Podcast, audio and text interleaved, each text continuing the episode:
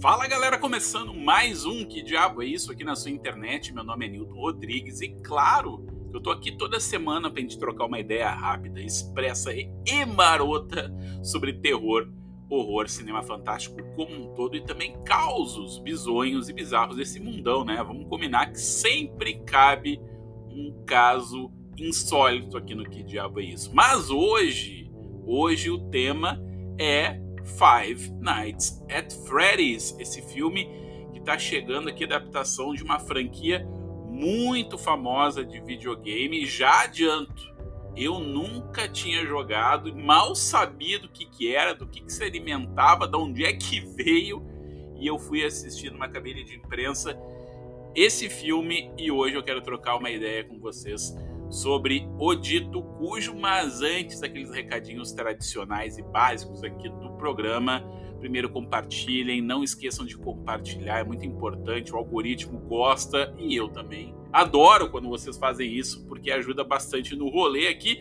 não só ajuda o que diabo é isso, mas também ouvintes aí, fãs de horror pelo mundo afora que não sabe que existe um programa focado nesse gênero que a gente tanto gosta Segundo recado, deem ali cinco estrelinhas no Spotify. Se vocês estão escutando isso diretamente da plataforma, já vai ali na página principal do feed do Spotify e já deixa cinco estrelinhas. Mais dois rapidinhos recados aqui. Camisetas do que diabo é isso estão já à venda, turma. Comprem de vocês porque tá indo muito rápido. Eu comprei aqui um estoque interessante, né? Com ali bem enxuto, mas já foi mais da metade. Acabou de sair mais uma. Então foi, já tá mais da metade já. Então se vocês querem garantir essa camiseta estilosa, cheirosa e linda, comprem, peçam por direct, mandem sinal de fumaça como vocês preferirem e eu mando aí para vocês, beleza? Mais um recado e último, prometo, sorteio, sorteio junto com a Dutch Coffee de um café especial edição de Halloween, Crystal Lake, assim, cara, muito gostoso. Tô tomando ele agora nesse exato momento, ó. Para não mentir, porque realmente é muito gostoso. E essa edição de Halloween que tem o Jason, né, na capa ali dessa dessa versão desse café chamado Crystal Lake. Então vai lá no post oficial, na foto oficial do sorteio e marca os amiguinhos aquelas regrinhas básicas de sorteio de Instagram que tá valendo. Beleza, turma? Agora bora lá, vamos falar de Five Nights at Freddy's.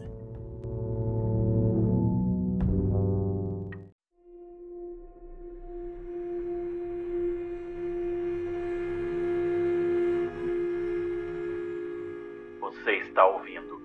Que diabo é isso?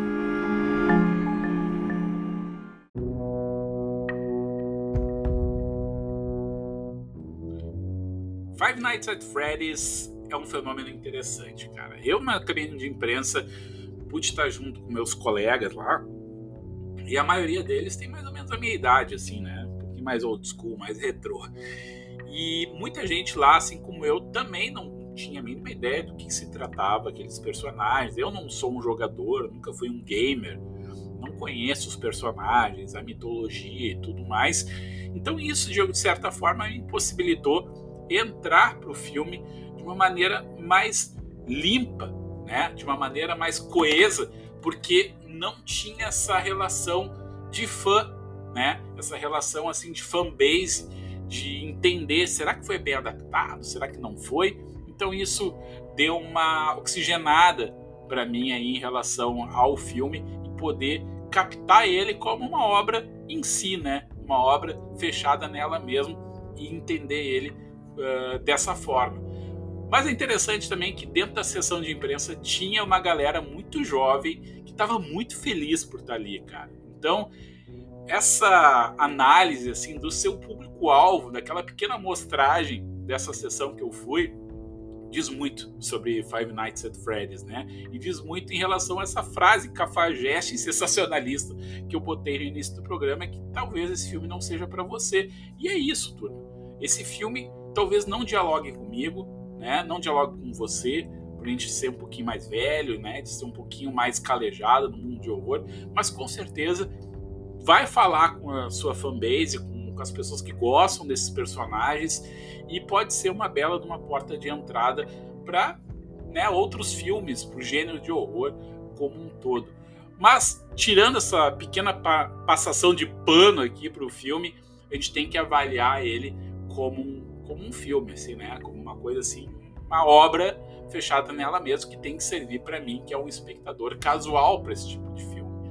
E eu tenho que confessar para vocês que eu achei esse filme muito perdido, assim. Ele é uma grande bússola desregulada. Ele tem assim, ó, uh, um norte dele que não sabe para onde ir. Ora ele quer ser um filme infanto-juvenil, ora ele quer ser um filme de suspense psicológico, ora um filme mais gore e às vezes até um filme de detetive, né?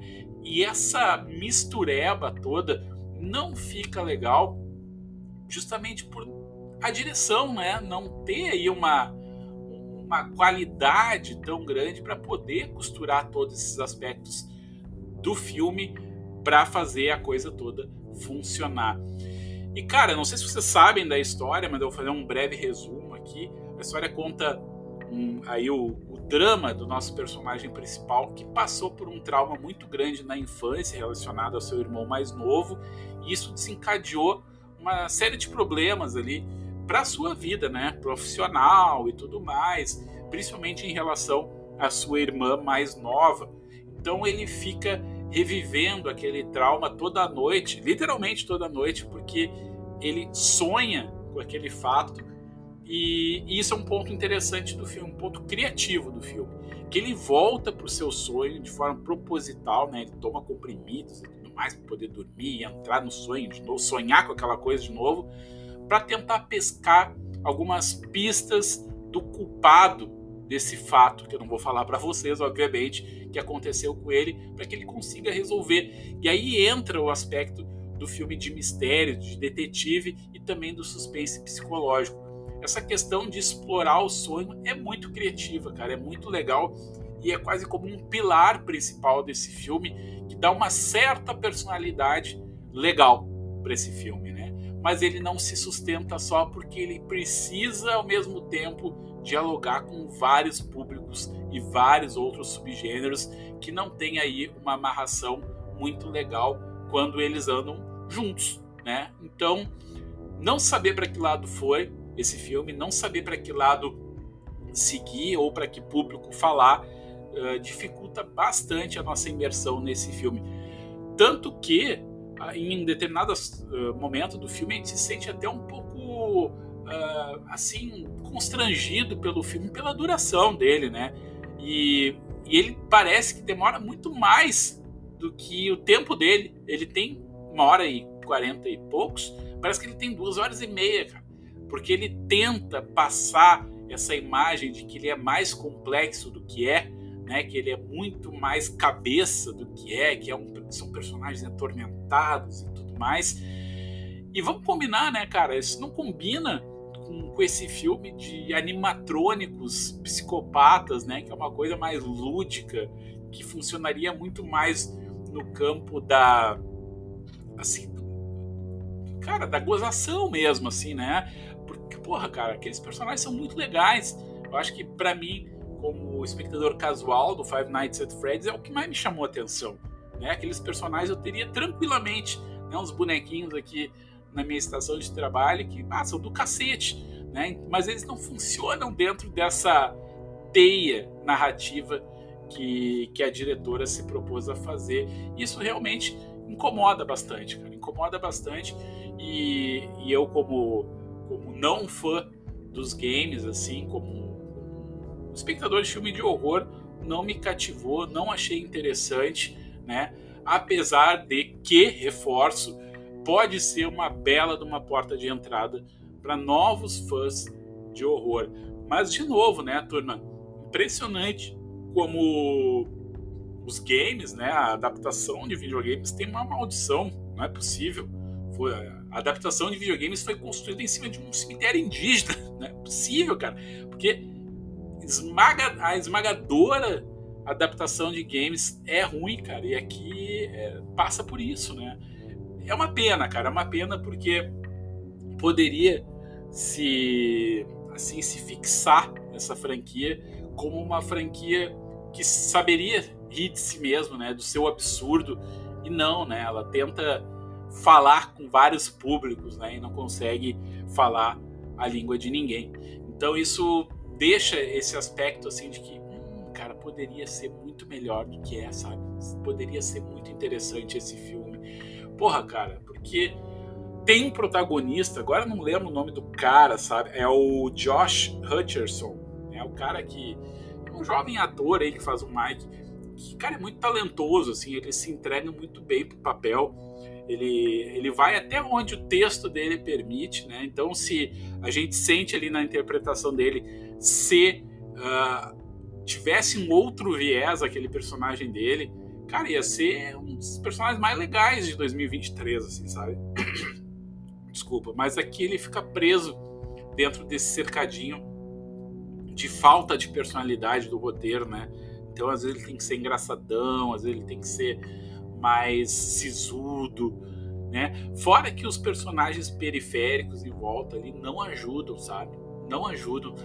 Tem uma, uma personagem né, interpretada pela Elizabeth Lale que surge abruptamente, né? Como uma, um recurso narrativo para fazer a história andar e explicar a história para o espectador que causa até uma certa vergonha alheia, assim. E fora que o vilão principal que aparece lá nos últimos minutos, não vou dar spoiler, né? Ele já orbita na história desde o início, mas tem a grande revelação lá no final. É de uma assim, uma cafajestice enorme, assim, sabe? É uma coisa assim muito piegas e, estereotipada e ele tem diálogos assim expositivos demais que parece um personagem, sei lá, cara, de um personagem dos trapalhões, sabe? E que não condiz com o drama intrínseco dentro da história, que são crianças assassinadas, né? Então, vocês percebam aí a, a mistureba, a sopa de letrinhas que é dentro desse filme, várias coisas tentando coexistir, brigando por espaço e que acaba não nenhum deles sobrevivendo, né? No fim das contas, quando termina o filme e acende a, as luzes do cinema, todo mundo se olhando assim, tá, mas isso aqui é um filme para adolescente, para criança, é um suspense psicológico para adultos, né? Então ficou aquele, aquele, aquela torta de climão no ar e isso foi me acompanhando depois na volta para casa, assim, me dizendo, cara, que pena que esse filme não teve um direcionamento mais claro, porque ia ser um grande acerto, né? Ia ser um grande passo das adaptações de games para os cinemas, mas eu acho que ele foi refém, primeiro, de uma direção ruim e segundo desse compromisso de tentar dialogar com várias audiências ao mesmo tempo. Mas enfim, turma, espero que vocês gostem da sessão de vocês, né? Assistam, tirem as próprias conclusões e depois comentem aqui o que vocês acharam de Five Nights at Freddy's. Beleza, turma? Não esqueçam de compartilhar o programa, participar do sorteio em parceria com a Dude Coffee e, e era isso, beleza, turma? Semana que vem a gente volta então. Ótimos filmes, boas leituras. Tchau, tchau.